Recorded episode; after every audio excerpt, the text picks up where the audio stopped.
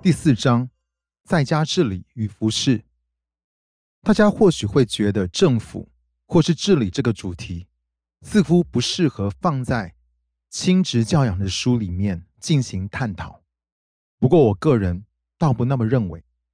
至少，如果你仔细想想政府与治理究竟是怎么一回事的话，就可以明白，其实并无不合宜之处。政权。也就是神所赋予人责任进行管理，政府则是神在地上设立要来代表他的机构。无论是政权或是政府，都不是为了当权者而设置的。父母亲的角色是要代表神进行管理，毕竟神最先设立的就是家庭制度。天父起先在设计家庭时，他的心意。就是要他有像圣父、圣子与圣灵之间三位一体的合一关系，而神自己就是和谐与合一的最完美典范。当亚当和夏娃被造时，他们也就好像是神的缩影一样，就有彼此之间的关系合一，以及完成神所托付的职责，在地上成为神的代表。他们是一个家庭。也明白自身所背负的使命。每当有人必须负起治理的责任时，这人便有义务要去搞清楚，究竟应该如何行使出自己所被赋予的权柄。神非常清楚领袖存在的必要性，以及好的领袖能够为他所带领的人带来多么大的益处。同样，他也明白。当在上位者不敬虔时，可能会造成什么样的悲剧？至少光在旧约就有不少的王足以说明这一点。领袖失职带来的影响将会是一生之久。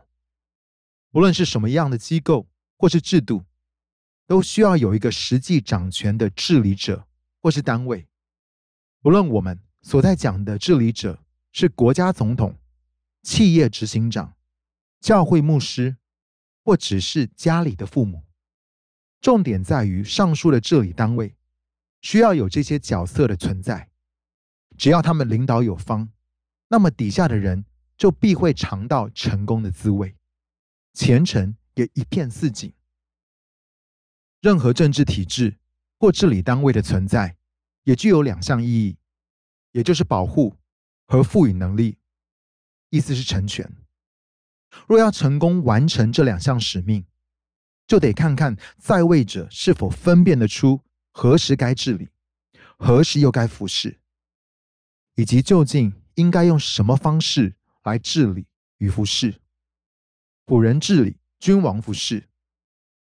许多基督徒都知道，耶稣曾教导我们要做最小的，并要好好的服侍他人。不过，同时却也有许多人。忽略了自己应当负起治理之责的这个事实。举例来说，当使徒保罗在教导长老们时，他说：“那善于管理教会的长老，当以为配受加倍的敬奉；那劳苦传道教导人的，更当如此。”箴言里面讲到智慧的篇章，也是立基于此概念之上。甚至“箴言”这个字原文的字根也有掌权的含义。我要表达的重点在于，智慧赋予我们能力，在生活中掌权，并在自己的言行举止上都能够好好的代表这位王和他的国。有些人无法成为一名好的治理者，是败在他总是无法做决定的这一点。有时候人们会以服侍他人为借口来逃避自己的责任，但其实。若真想把服饰做到最好，就势必得先清楚知道自己究竟被赋予了什么样的权柄。我们必须以仆人的心治理，并以君王的心来服侍。什么叫做以仆人的心治理？就是即便身为领袖，仍然保持谦卑，确保自己在行使权柄时，都是为了让底下的人得着益处而用。